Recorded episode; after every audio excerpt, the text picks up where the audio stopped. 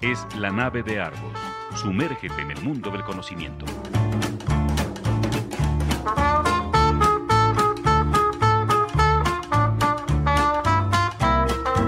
La nave de Argos. Un viaje a la cultura. Bienvenidos a bordo. Muy buenas tardes, estamos aquí en este episodio número 81 de la nave de Argos. Sean bienvenidos a bordo. Eh, los saludamos hoy como todos los jueves, es jueves del 2019 y dentro de pocos jueves estaremos hablando ya del 2020 y por ello este programa lo dedicaremos a hablar de la década que nos deja y bueno, eh, tengo aquí conmigo, pues por fortuna, a Paco Maxwini, también tengo a Paco Maxwini, los saludo muy cordialmente esta tarde y tenemos a nuestro extraordinario poeta local, eh, José Antonio Banda, local y universal. José Antonio Banda, buenas tardes. Toño, buenas tardes, Pacos. Eh, buenas tardes. Un gusto estar con ustedes para despedir esta primera esta, uy, ya digo primera temporada, pero no, ya esta es como la cuarta, quinta temporada de la nave de Argos, pero se nos acaba el año y bueno, hoy ya la Guadalupana, 12 de, 12 de diciembre, ya todo en fila para la Navidad, para el fin de año. Y es un buen momento ya no esperar hasta el 31 para recordar ya no solo el año que acaba de terminar, este año, el, año viejo que se va, sino la década vieja que cuando hace unas semanas dijimos, bueno, vamos a hablar sobre la década que se va, varios dijimos, ay Chihuahua, así se acaba la década y ni cuenta nos habíamos dado, ¿no?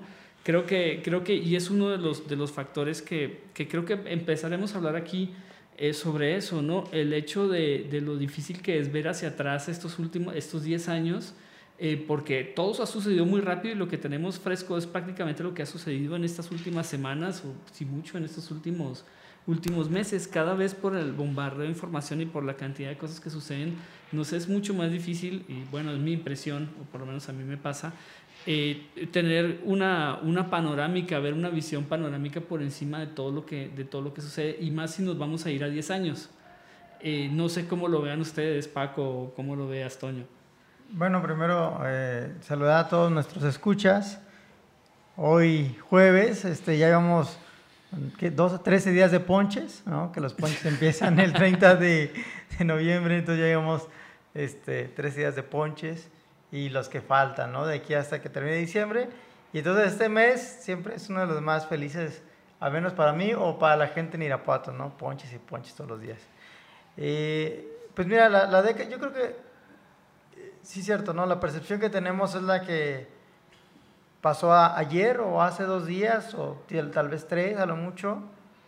Pero también sería un buen ejercicio recordar cómo iniciamos la, la, la década eh, yo, yo, yo personalmente eh, me parece que hay, hay, momentos claves, ¿no? Por ejemplo, ¿cómo iniciamos la década de 2010? Venimos de, en el bicentenario de la independencia, el centenario de la Revolución Mexicana, y había unas cosas muy ambiciosas. Para mí, personalmente, la, la primera década de este siglo eh, me parece una época luminosa, ¿no? México parecía que por fin entraba en la democracia, eh, que se afianzaba eh, en, la alternancia, que incluso económicamente estaba, estaba saliendo el país adelante. Eh, sin embargo, en el 2010 ya estaba la guerra de Calderón, desgraciadamente ya estaba la guerra, y aún así había unas revisiones interesantes, me acuerdo del programa que pasaban en Canal 22, eh, Revisemos México o mm, Volvamos México, algo así, no recuerdo cómo era, este, que era una serie de, programas que hizo el Conaculta para revisar la historia de México, los mitos que, que fundaron México, tanto los hispánicos, los contemporáneos, hubo programas dedicados a la literatura, a la narrativa, a la poesía. Y entonces, para mí me es enriquecedor, ¿no? Había como una, una reflexión de qué era México antes de entrar al bicentenario y al centenario de la, de la revolución. Pero creo que solo se quedó ahí en el esbozo. Rápido se olvidó ese momento reflexivo y creo que el, el, este, todo queda en un monumento inútil Eh, como la estela de luz. ¿no? Ese es el tema, ¿no? Eh, creo que es uno de los grandes, de los grandes asuntos, bueno, no de esta década únicamente, ¿no? Pero sí es la percepción que tenemos eh, de los últimos, bueno, de la última década, que es el tema de la corrupción. Ah, porque incluso ajá. ya ni se le llama la estela de luz, sino la estafa de luz, La estafa ¿no? de A luz, esa, sí. a esta famosa. Y hace parte de un tour que no existía tampoco hace 10 años en el, pa- para visitar el centro, que es el Tour de la Corrupción, en que creo que lo, lo- lo nombraron y vas como una especie de turibús y te van llevando a los lugares eh, casi que icónicos de, de toda esta historia. La Casa Blanca, por ejemplo, ¿no? Claro, que, claro. fue, que, fue este, que, fue en este, que fue en esta década.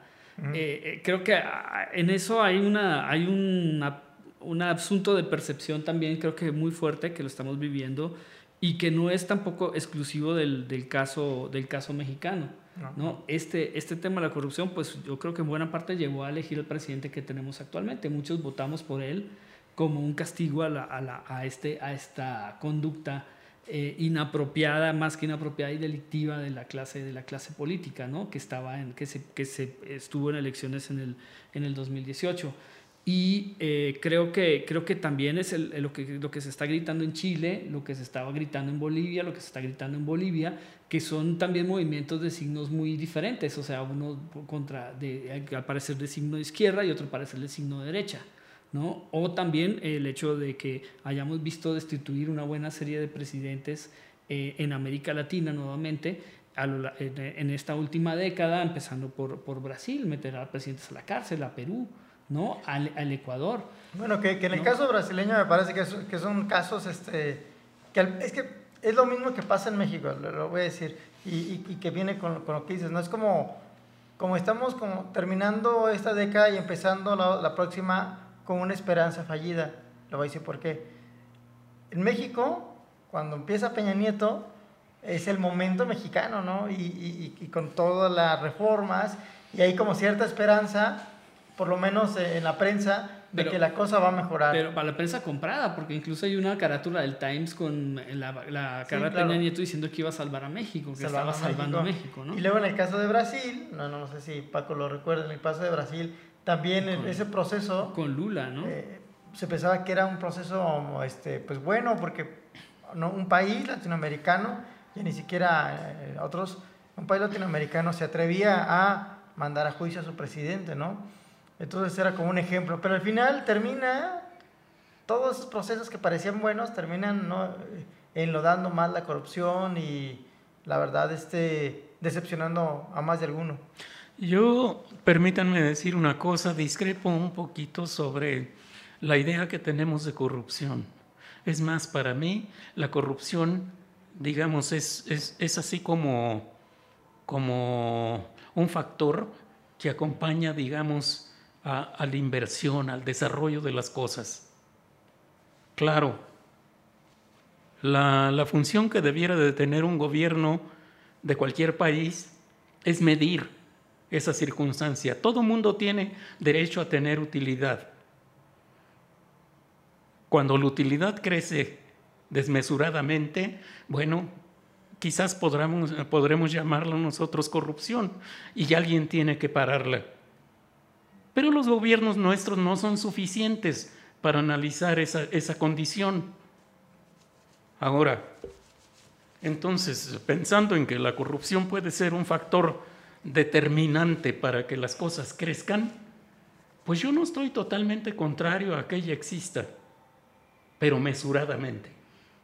Eso me recordó a un expresidente colombiano que eh, este Julio César Turbay Ayala que subió al, al poder en el 80, en el 78 y en el 82 y que dentro de su lema eh, de gobierno decía que iba a devolver la corrupción a sus a, a- a un nivel a sus niveles mínimos a sus niveles moderados algo así decía Claro, Obviamente, razonables. sí pero ese mismo ese mismo esquema razonable que hablaba él fue el que permitió que Pablo Escobar por ejemplo fuera senador de la República y que la clase política colombiana se enriqueciera con el narcotráfico con el con el dinero narcotráfico sin tocarlo y le dejó la papa caliente al siguiente. Y aparte creó el estatuto de seguridad eh, para, para reprimir de, forma salvaje a la, izquierda. y, y, a grupos guerrilleros y bueno, con todo el tipo de atrocidades de derechos humanos que sucedió entonces. Entonces, eh, eh, eso de que la corrupción hay que, hay que, es como ya casi un asunto cultural y que siempre tiene que estar acompañándonos, creo que no es una, creo que primero, eh, que haya utilidades no quiere decir que las utilidades sean por cuestión de corrupción. O sea, puede haber utilidades, pero yo no reparto, yo no le reparto dinero a los políticos para tener utilidades. A ver, no es lo, yo, eso no es lo yo te pregunto, la utilidad que tiene, digamos, la economía del conocimiento, ¿la consideras justa? La utilidad que tiene la economía del conocimiento. ¿Cuál es, cómo, cómo así la utilidad que tiene la economía del conocimiento? No la economía del conocimiento, el cómputo. ¿Cómo vemos que de la noche a la mañana, sí, hay personas que se enriquecen de manera exorbitante? Y es pues nada más algo que encontraron ¿sí? A lo que le pueden dar ellos el precio que quieran. Ajá. Pero eso, es, eso también es corrupción en un determinado momento. Es que hay una, hay una cuestión aquí, o sea, corrupción, o sea, lo que, eh, desde el punto de vista que lo, que lo veo yo, como lo podríamos definir, es cuando haces uso, es cuando haces uso de dinero público para tu propio beneficio. Una parte, claro. es el, el famoso peculado, ¿no? el, el, el, prevaricato o el peculado, utilizas el poder público en tu propio beneficio, que creo que ese es el, uno de los mayores casos, eh, bueno, lo que más estamos viendo en, este, en estos años. Bueno, o, bueno es casi una cuestión sistémica que traemos ya, ¿no? Yo no, en ese aspecto quisiera comentar no, unas cosas. Por ejemplo, no, sí, yo creo que como Paco comenta, la corrupción, bueno, está en todo, ¿no?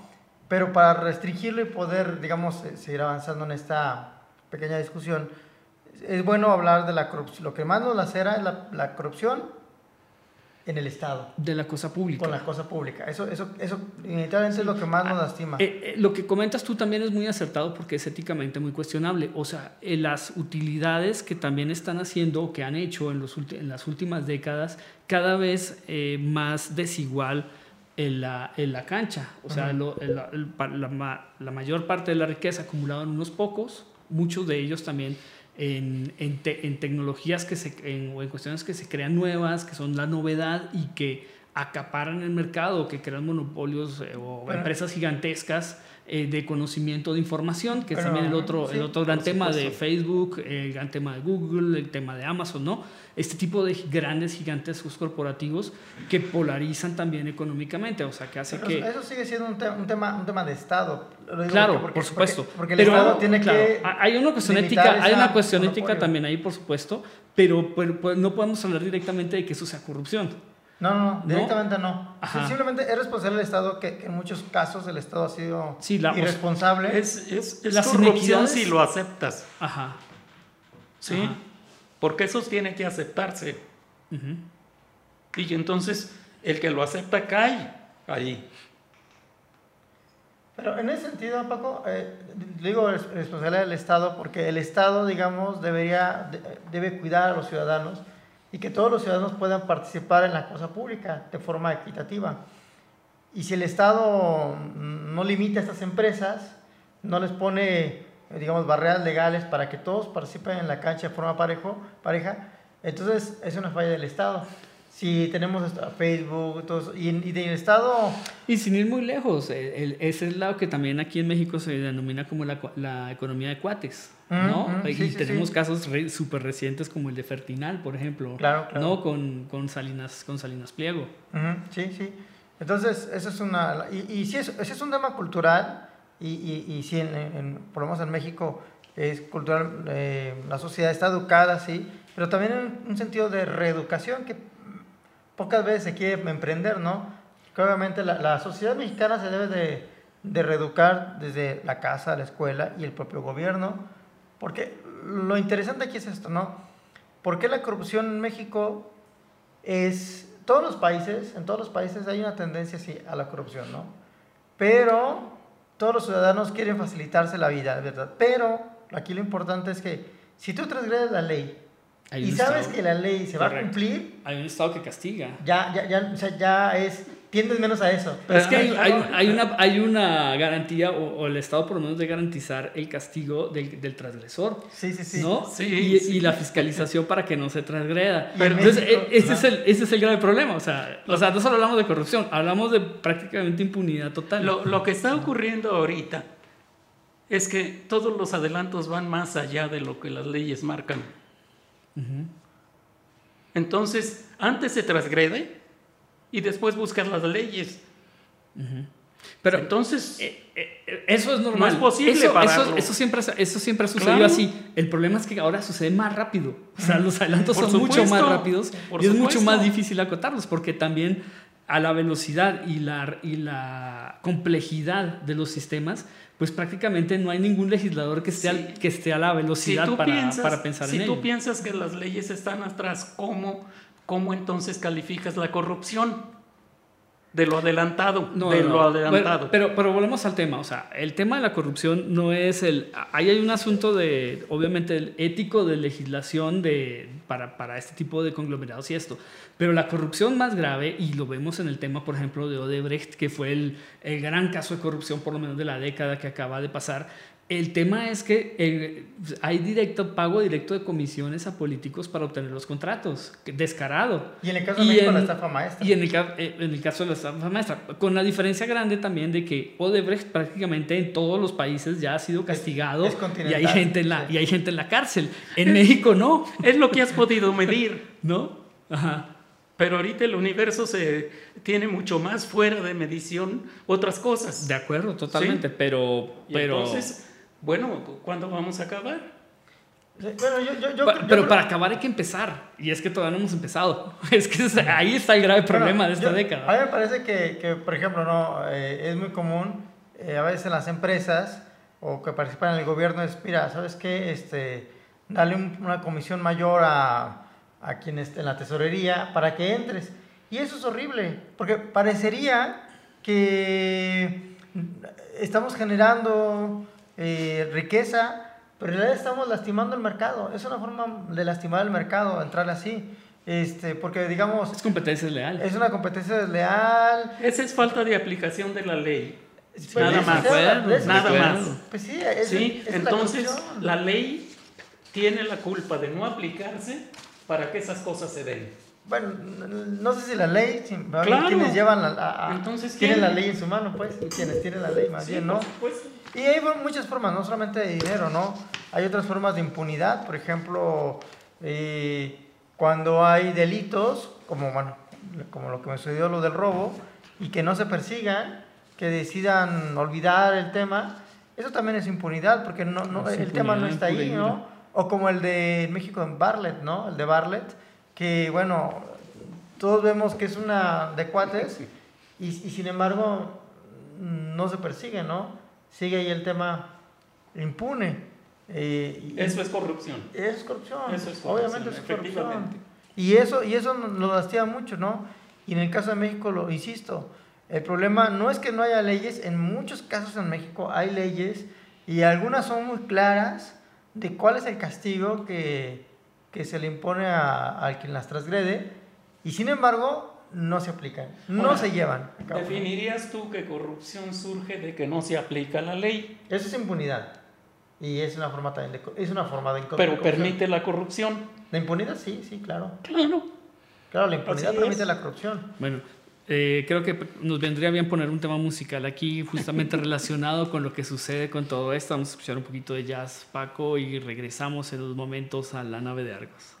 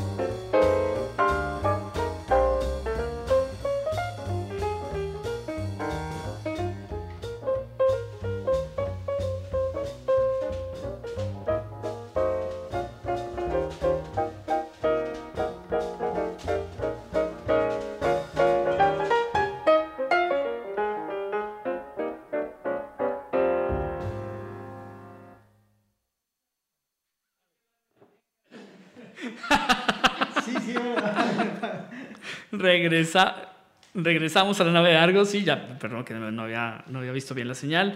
Eh, bienvenidos, estamos de, vuelta aquí. Eh, bueno, esto, como ustedes saben, aquí en la cabina no se detiene la charla y ya vamos por nuevos derroteros porque estamos hablando de monopolios y otras cosas, pero eh, creo que sería interesante y les propondría hablar un poquito de esta, de esta última década. Comentabas tú muy bien, muy interesante, cómo comenzamos, cómo veíamos la década que acababa de pasar en el 2010. Y hay un aspecto económico muy importante que fue la crisis del 2008. Que, que todavía tenemos secuelas. Que todavía tenemos secuelas, pero que en, prácticamente en todos los indicadores esa crisis quedó en la, en la prehistoria a la velocidad que vamos. O sea, la bolsa no solo se recuperó, sino que ha aumentado prácticamente el 50% más de lo que había caído entonces, al final, cerrando la década, con señales ya, obviamente, de agotamiento, de quizás de algún tipo de, de, ajuste y con una serie también de, de, perspectivas económicas que se han ido suavizando en, los últimas, en las últimas semanas, que es el tema de la guerra comercial entre, entre países. Bueno, concretamente Estados Unidos, China y otros, y otros países. Me gustaría preguntarte, eh, tú que tienes también información de como economista, eh, dicen que hay un nuevo modelo económico, pero me parece a mí que es el mismo modelo, simplemente con un poco más de, ¿cómo se llaman esos? Con más este, instituciones que van regulando el, el mercado.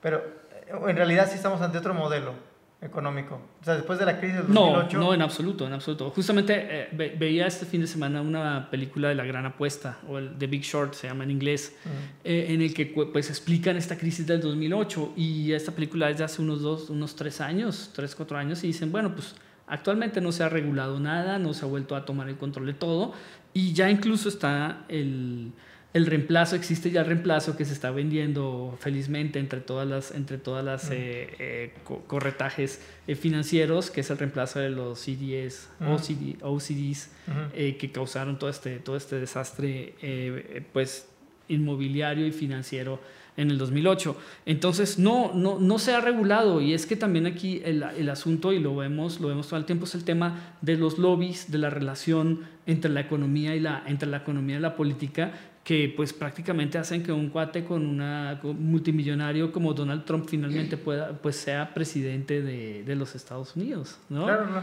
e, e, Es, ese tipo de, es ese tipo de relaciones eh, y, que nos, y que no sabemos a dónde nos van a llevar. Tememos a dónde nos van a llevar, pero no sabemos a ciencia cierta cómo, cómo va a ser esto.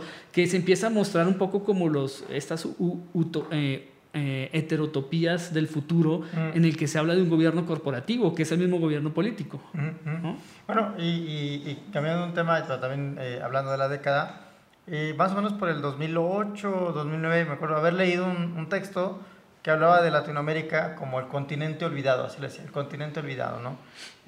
sin olvidar que, bueno, toda América es, es, continental. Pero y decía que era una gran oportunidad para América porque la mayoría de los latinoamericanos, los jóvenes latinoamericanos, eran, ya no eran esos tipos ¿no? de este, eh, rurales, con calles horribles, sino al contrario, ¿no? Eh, Latinoamérica se había transformado y entraba a la primera década de, del, del 21 como, como una sociedad muy preparada, con una brecha digital ya muy cerrada en algunos, en algunos países, como en el caso de Chile, eh, o unos países, o en la mayoría de los países que habían pasado de, de dictaduras a unas democracias plenas, ¿no? Eso, y había una esperanza. Yo, yo me acuerdo que el, libro es muy esperanzador. no se olviden de América Latina. América Latina tiene una cosa muy importante y que puede transformar al mundo, ¿no? El autor volvió a sacar su libro hace apenas unos pocos años, en esta década del 2010 al 2020, no recuerdo si fue en el 2018, 17, y ahora pone Latinoamérica, sí, una vez más, es el continente olvidado, pero también el continente desgarrado, lo dice, ¿no? Porque a pesar de todo este boom que tenía, vienen las desgracias, ¿no? De corrupción, de, eh, digamos, en el caso de Chile, que tienes, pues sí, en los números macroeconómicos viene muy bien, pero luego tienes a la gente de a pie con esos corporativismos, sí, muy estudiado, o sea, una, una, unos jóvenes que tienen muchos estudios, pero aún así, las grandes corporaciones van a estos países latinoamericanos y no contratan a esa gente, ¿no? Y ese conocimiento está ahí sin, sin bajar a la población, ¿no? Es lo que comenta el, el autor, no recuerdo quién es el autor, pero comenta, ¿no? De si era el gran, el gran país, el, gran continente a redescubrir, pero no. Porque a nivel mundial, ¿dónde está el foco? El foco, cuando en la primera década del 21, el foco estaba en Siria, ¿no? En, en Siria, perdón, en, en, Oriente Medio, la primavera árabe, ahí estaba el foco del mundo, ¿no? Pero ahora el foco del mundo está en la guerra comercial de China con Donald Trump. Yo pienso que nos hemos polarizado mucho, ¿sí? Así como están platicando, pues ustedes eh, se habla de los grandes empresarios y por el otro lado tenemos a los grandes populistas. Y entonces como, como que vamos, a, vamos perdiendo la parte media, el hombre que puede estar mediando para, para, para, para sacar lo mejor de esos dos extremos. Eso es y, bueno, la impresión que eh, tengo. eso responde al desencanto, ¿no? El desencanto de las sociedades, por ejemplo, pensando en este libro que comento, la sociedad latinoamericana, ¿no? Se desencanta y entonces se va, se va al extremo a estas cosas populistas, ¿no?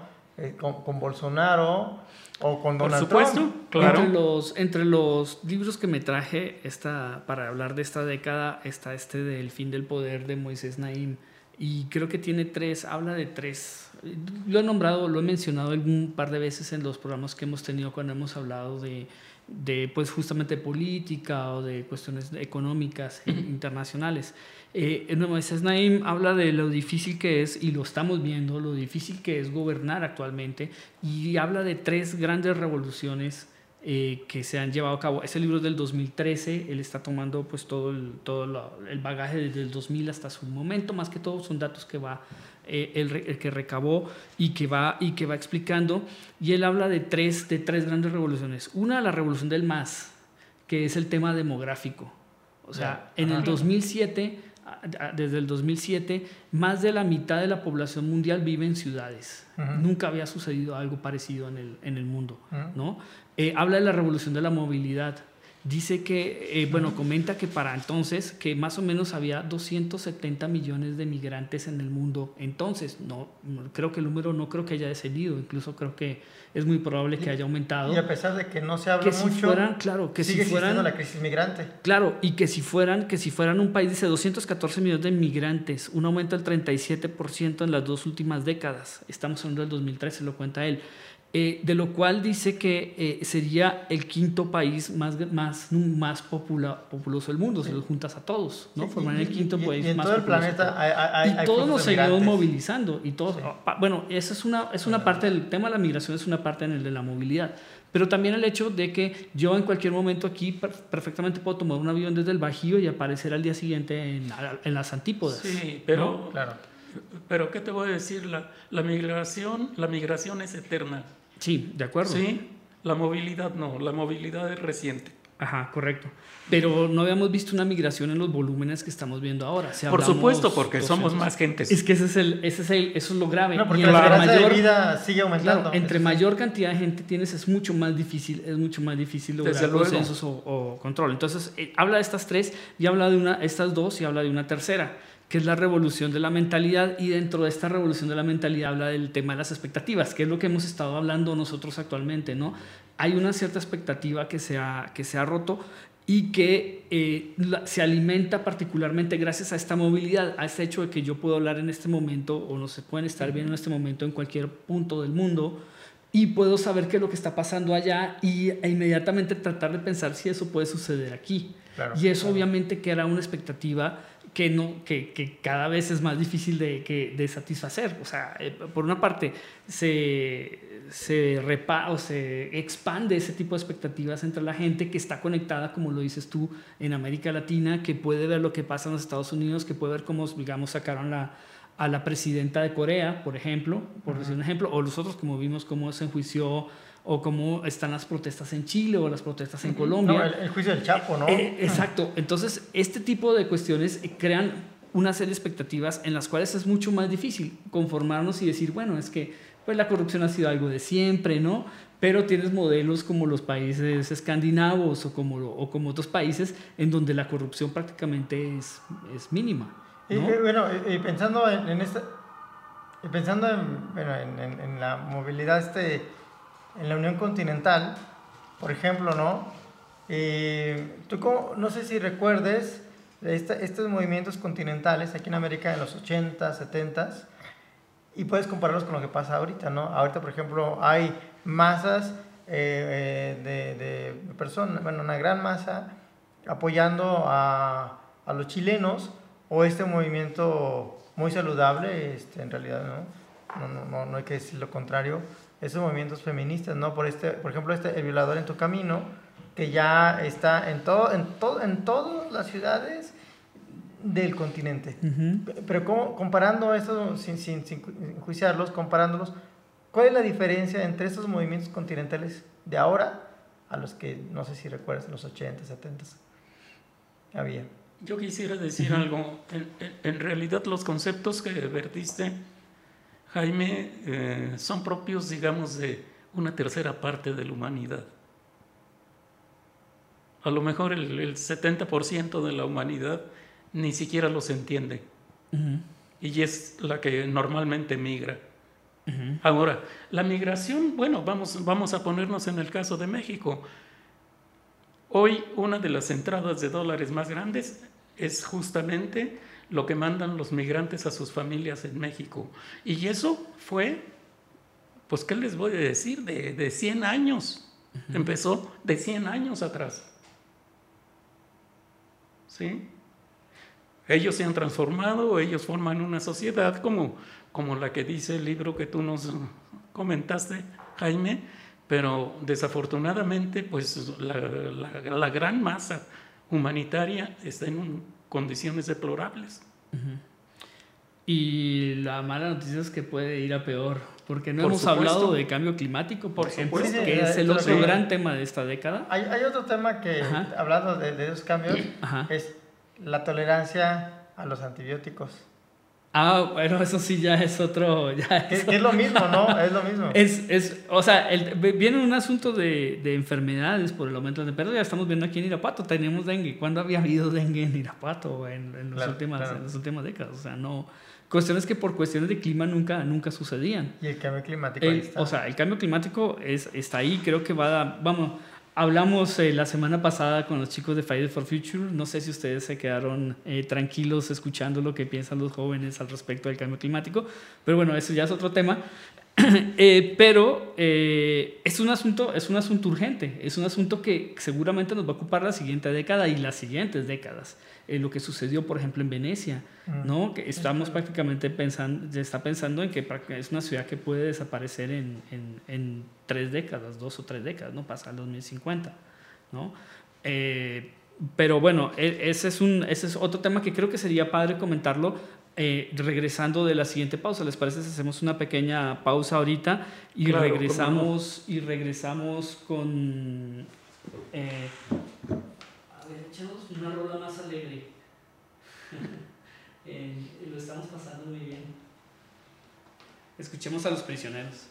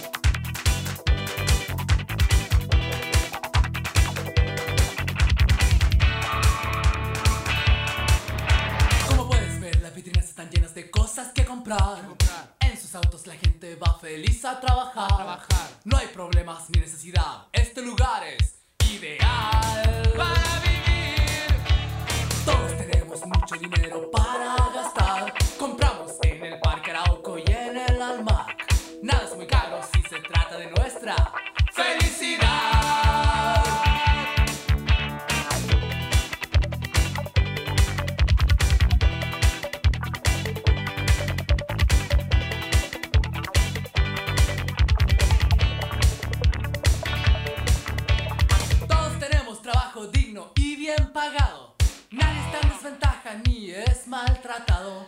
Nuestros jefes no sonríen y nosotros también. A ellos.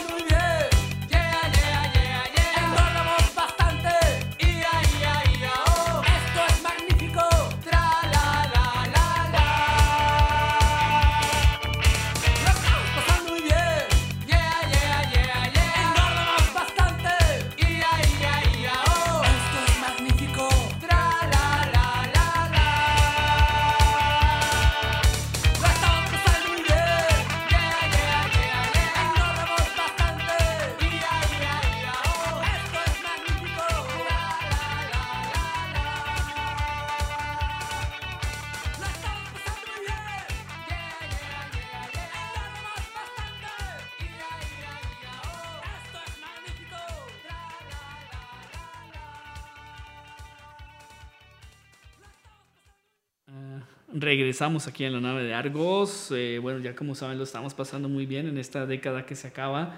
Y bueno, vamos a ver cómo se cómo Bueno. pinta la siguiente. Habías planteado varios temas, habíamos eh, esbozado varios temas para esta, esta segunda y ulti- esta tercera y última parte, yo creo ya para, ¿Puedo para cerrar el, eh, el programa. Lo que no es en nuestras redes sociales. Claro, sí. Eh, Sí. Si quieres, arranquemos por ahí porque también esta Sí. fue la década de De las redes. sociales, ¿no? Sí.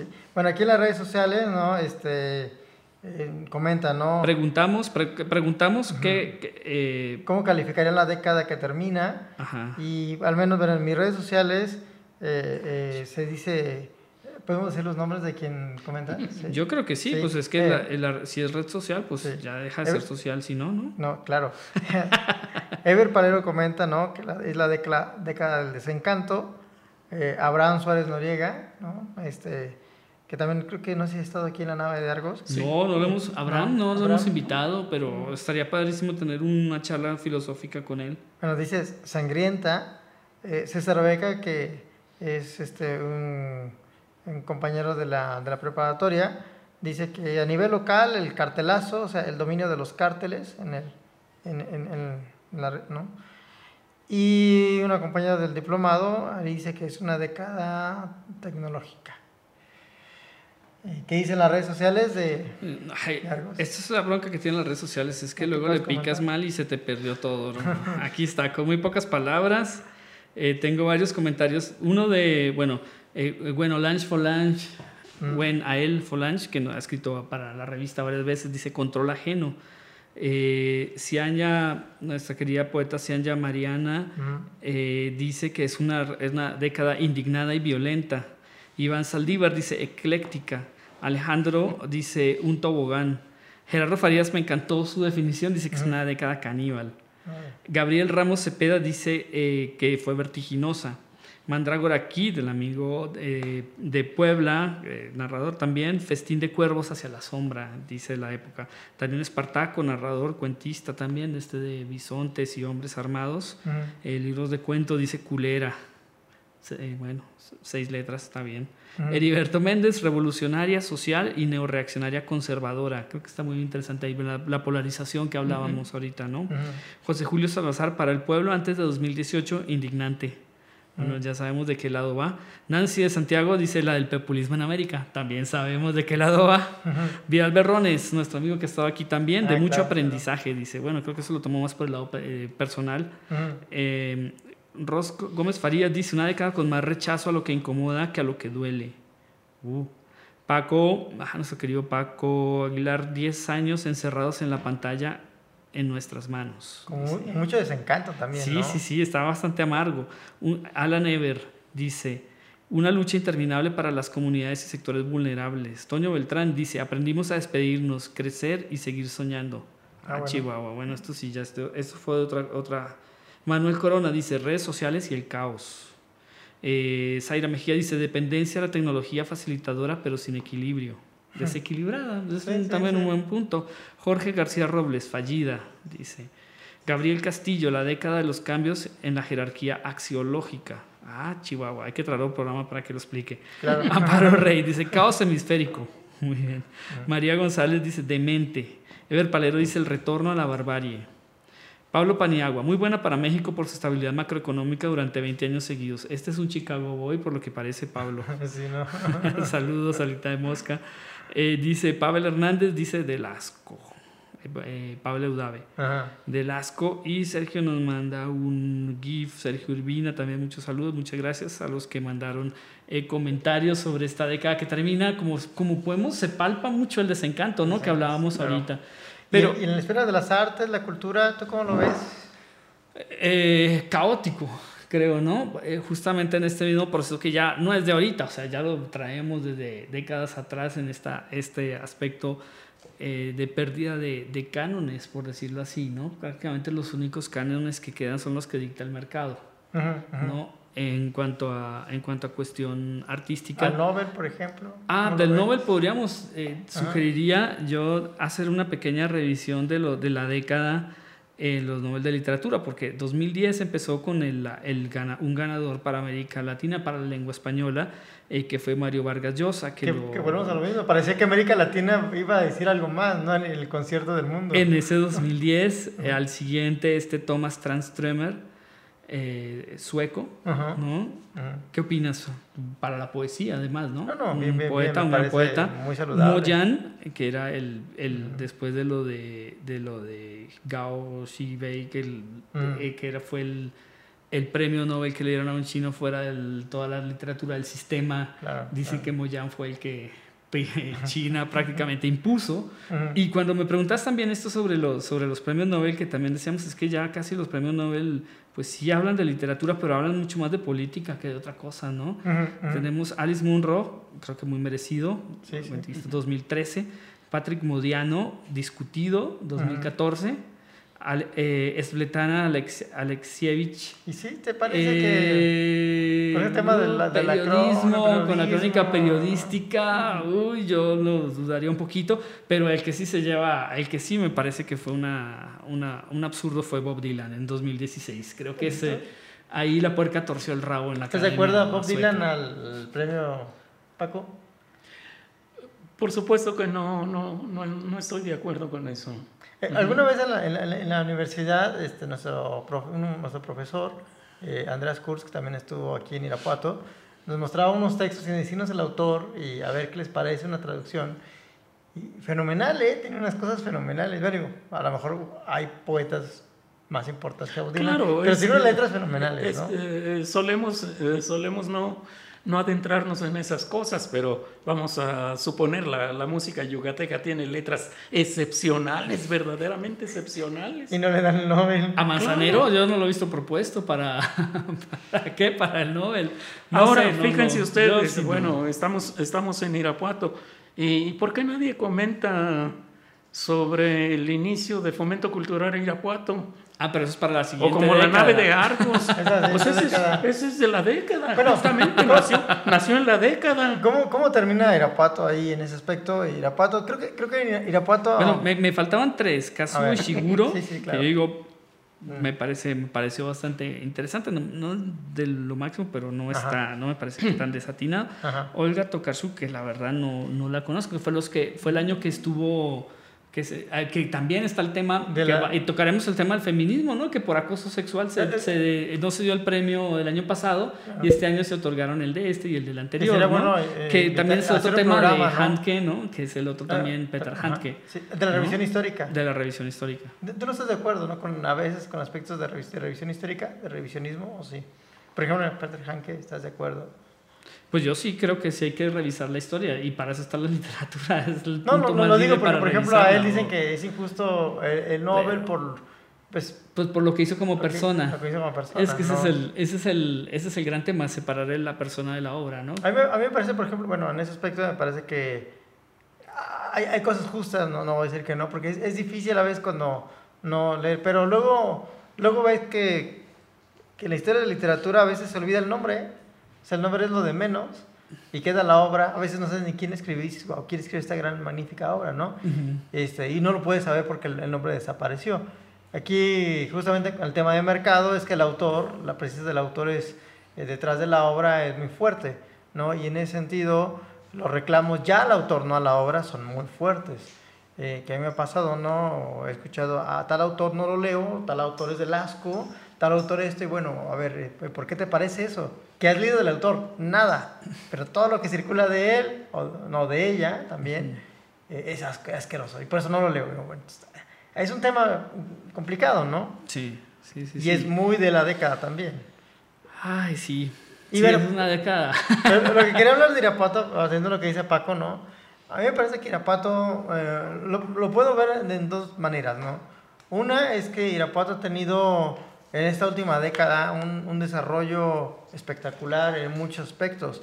En el urbanístico, eh, ha habido una solidez del Instituto de Cultura también que va proponiendo más, el teatro, eh, un desarrollo económico también eh, interesante eh, a nivel educativo, ¿no? También. Y, y que, eh, y que todo esto, ha, ha todo esto desarrollo eh, económico sí se ha transformado, todavía de forma, en algunos aspectos tímida, en otros no, se ha transformado en un desarrollo cultural en la ciudad. O sea, gente que va en la ciudad que va al teatro, la fundación del CREA, con la, con la librería este, Emma Godoy, y mucha gente reclamando ya estos tipos de, de aspectos culturales, ¿no? Pero también está el otro aspecto muy siniestro, que es el aspecto de la seguridad, ¿no? En ese aspecto, las Irapuato, pues ahí no podemos hablar de números halagadores, Ujú. ¿No? Y pero más bien pertenece a una, es una, una esfera nacional que tampoco se puede hablar de números halagadores. O no sé. Claro, sí. Y volvemos a la polarización, ¿no? Hay gente con mucha necesidad aquí mismo. Que por supuesto no justifico el hecho de que, de que ande a salto de mata y ande asesinando gente, pero también nos preguntamos, bueno, ¿de qué viven esos? Pero también, sí, sí, de acuerdo. Sí, sí, sí, el tema de la desigualdad, de la desigualdad, Que más que, más- sí, la más grande. polarización, que la desigualdad es, eh, eh, o sea, es, es, es universal. La desigualdad es brutal. Y, y el problema que tenemos es el tema de la falta de autoridad, o sea, que no tenemos autoridades confiables. Sí, No podemos decir que tengamos autoridades no. confiables que estén imponiendo orden y, y Estado donde deban imponer orden y Estado. ¿No? Ese, es el gran, ese es el gran déficit que tenemos. O sea, podemos tener un desarrollo económico muy fuerte, pero sin Estado, o sea, to- el, el monopolio de la, de la violencia y del se, lo, se lo cedemos al Estado para que el Estado no tengamos nosotros que andar con una pistola en el, en- eh, al cinto para defendernos, sino ese es el contrato, ese es el contrato social que firmamos, que se firma en toda eh, democracia, o por lo menos en todo Estado democrático, y el Estado no responde, no responde en absoluto. Bueno, y, y y en- se escuda en las razones que tú quieras imaginarte de presupuesto o de, o de, de- o de tono político o, O de moral. o de fal sí sí. Bueno, ya- ya- pero pero es un, es un tema claro es un tema es el tema grave y hablando del Estado otra vez, pero ahora en el aspecto cultural, también hay una, una cosa que se desdibuja en el aspecto cultural, digo, del Estado como, como garante, o no sé cómo decirlo, de la cultura, no, no es garante. Eh, por ejemplo, el Cervantino el próximo año va a estar muy desdibujado, ¿no? Y este año ya, ya lo estuvo, ¿no? sí Eh, el aspecto de, de las becas, por ejemplo, es- que las, las del, beca, del FONCA que sí van, que no van, mismo en cada uno de los estados, ¿no? Lo que es el PECDA, muy desdibujado también el PECDA, eh, con unas cosas muy apresuradas, pero todos los estados, todos los estados, se convocó el PECDA en, los en el último trimestre del año. eh, Ah, sí. así, para soltar Sí, el sí, dinero y hacer eso. Todo fue muy apresurado. pero pero fue el año que vivimos este año el primer año de la cuarta T porque todo funcionó así o sea el dinero el dinero público estuvo desde la Federación prácticamente congelado hasta más allá de la mitad del año y cuando lo soltaron pues fue todo el mundo salió a correr a ver qué se podía hacer Y en con ese lo que- con aspecto, lo que había. ¿qué, qué espera la universidad de y década? no, no? sabemos qué esperar el año entrante así que así que bueno pero hablamos de cosas como muy coyunturales no también viendo un poco la, la película Que grande que lo que habíamos hablado pues los las amenazas grandes. Sin embargo o sea con todo esto eh, a nivel mundial a escala mundial eh, toda fue una una con las crisis obviamente las guerras particulares o ya escaladas en algunas partes sí fue una década que se mantuvo y me van a venir encima a decirme que no fue paz pero se mantuvo en paz o sea no hemos tenido ninguna conflagración No, no. como la que hubo en la Segunda Guerra Mundial o una gran guerra en esta década. Bueno, y esas cosas Eh, coyunturales, México no, de- no es una cosa mundial. especial. O sea, en realidad Sí. México estuvo más o menos en sintonía con todo este, el, movi- movimiento social mm, del país, al menos, al menos el continental, Sí. ¿no? Es- sí, exacto. Viene la, la gran, las grandes dudas del futuro de, de, pues espero que no haya sucedido algo igual, pero eh, eh, vivimos más o menos algo como los años 20, yo creo, del, del siglo pasado, ¿no? De la gran explosión económica, del gran crecimiento eh, y de, de tensiones que empiezan a surgir también otra vez los nacionalismos, otra vez estas tensiones Sí, sí. eh, que se reflejan en cuestiones de comercio, que esperamos obviamente no terminen en, en un advenimiento a través de autoritarismos y Que- de y como, aspecto- como, como fue con el fascismo o con, Bueno, el, o con el nacionalsocialismo. que en ese aspecto hay países este, totalmente nacionalistas como Estados Unidos, ¿no? Eh, y hay otros países que son medio contradictorios, con el caso de México, ¿no? Na- nacionalistas, pero si tú te fijas, la- los, los ocho años de Obama no fueron unos ocho años nacionalistas, a pesar No, de que no. venía de lo de las Torres Gemelas y seguía esta, esta bueno, onda de Bush, Eh, ¿no? eh, eh, Eso también sería un poco interesante, ¿no? Porque, por ejemplo, ¿no? en Estados Unidos viene la, la gran esperanza, la primera administración de Obama, y terminamos con Trump. Ajá. Sí, sí, sí. Sí, sí, hay un asunto ahí también, ah, también ahí de, de ra- racial, ¿no? Muy fuerte. Por, Sí, sí, por sí. a quienes, a quienes atrajo el discurso de Y, Trump. y en, y en el caso de, de México, o sea, sigo pensando, la, la, la cuarta transformación en, el aspecto, en ese aspecto es, es muy contradictoria. O sea, hay, hay- el presidente No, hace cosas muy está- nacionalistas uf. y hay cosas que, que son en el otro extremo. Entonces, no, no, No. sí, no, todavía no, todavía no embona, todavía no embona. Pide un año más. Ahora- un año, dame un año más. No es- tiene no- cinco no es- más, ¿no? No es tanto el detalle que dices a quién atrajo, a quién va dirigida. No, pero tienes que seducir a los electores, ¿no? Ese sí, claro. sedujo a pero una pero parte tú, de- claro, desde antes te diriges a algo. Igual nos pasó a nosotros aquí. Y eso lo permite la tecnología. Sí, nos lo puede facilitar, pues. Sí, sí, sí. Sí, pues. Me parece muy pesimista la década, ¿no? eh, Pero sí, algún espero- aspecto sea- menos pesimista. sean, sean felices, sean felices. El sol creo que volverá a salir mañana Sí. por el mismo, por el, por- seguirá saliendo por el lado eh, oriental, el sol naciente.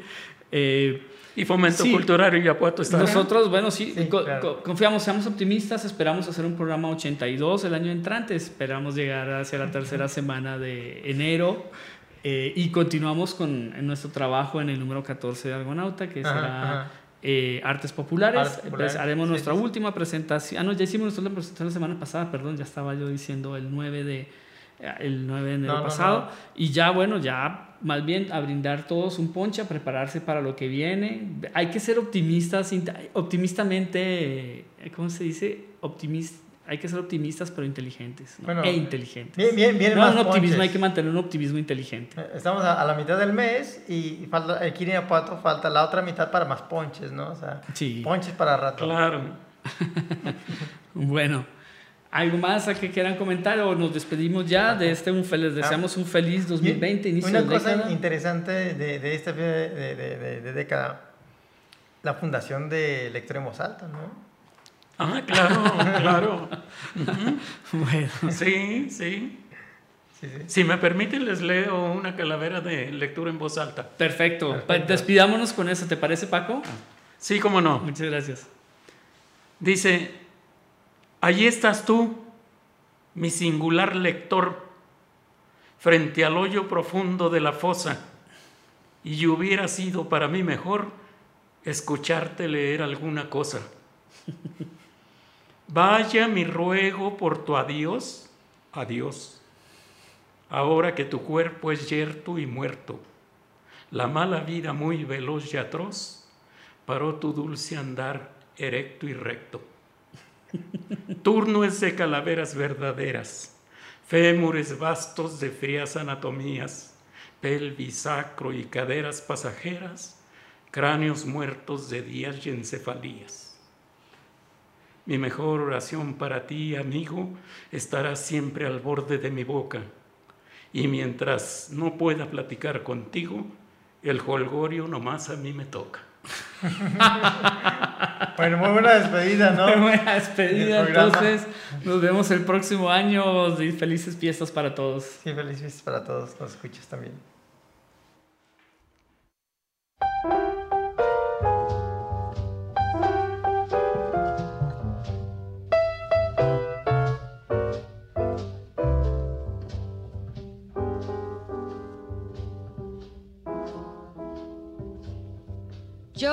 Kiss me once, then kiss me twice, then kiss me once again. It's been a long, long time. Haven't felt like this, my dear, since can't remember when. It's been a long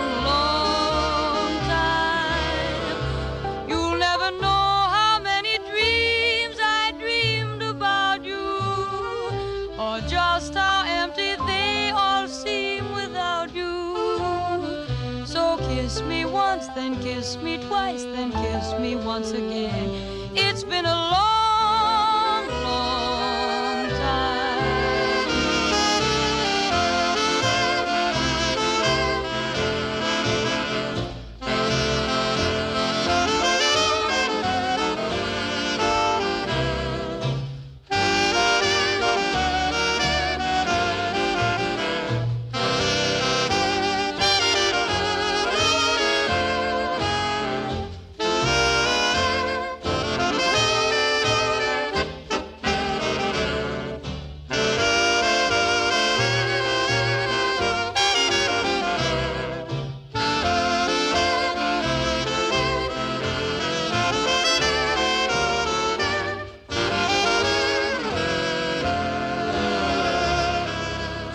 kiss me once, then kiss me twice, then kiss me once again. It's been a long, long time.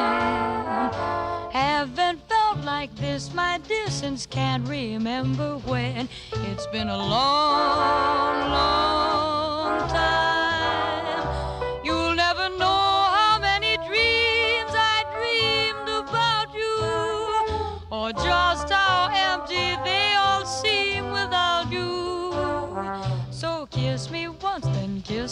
twice, then kiss me once again. It's been a long, long time.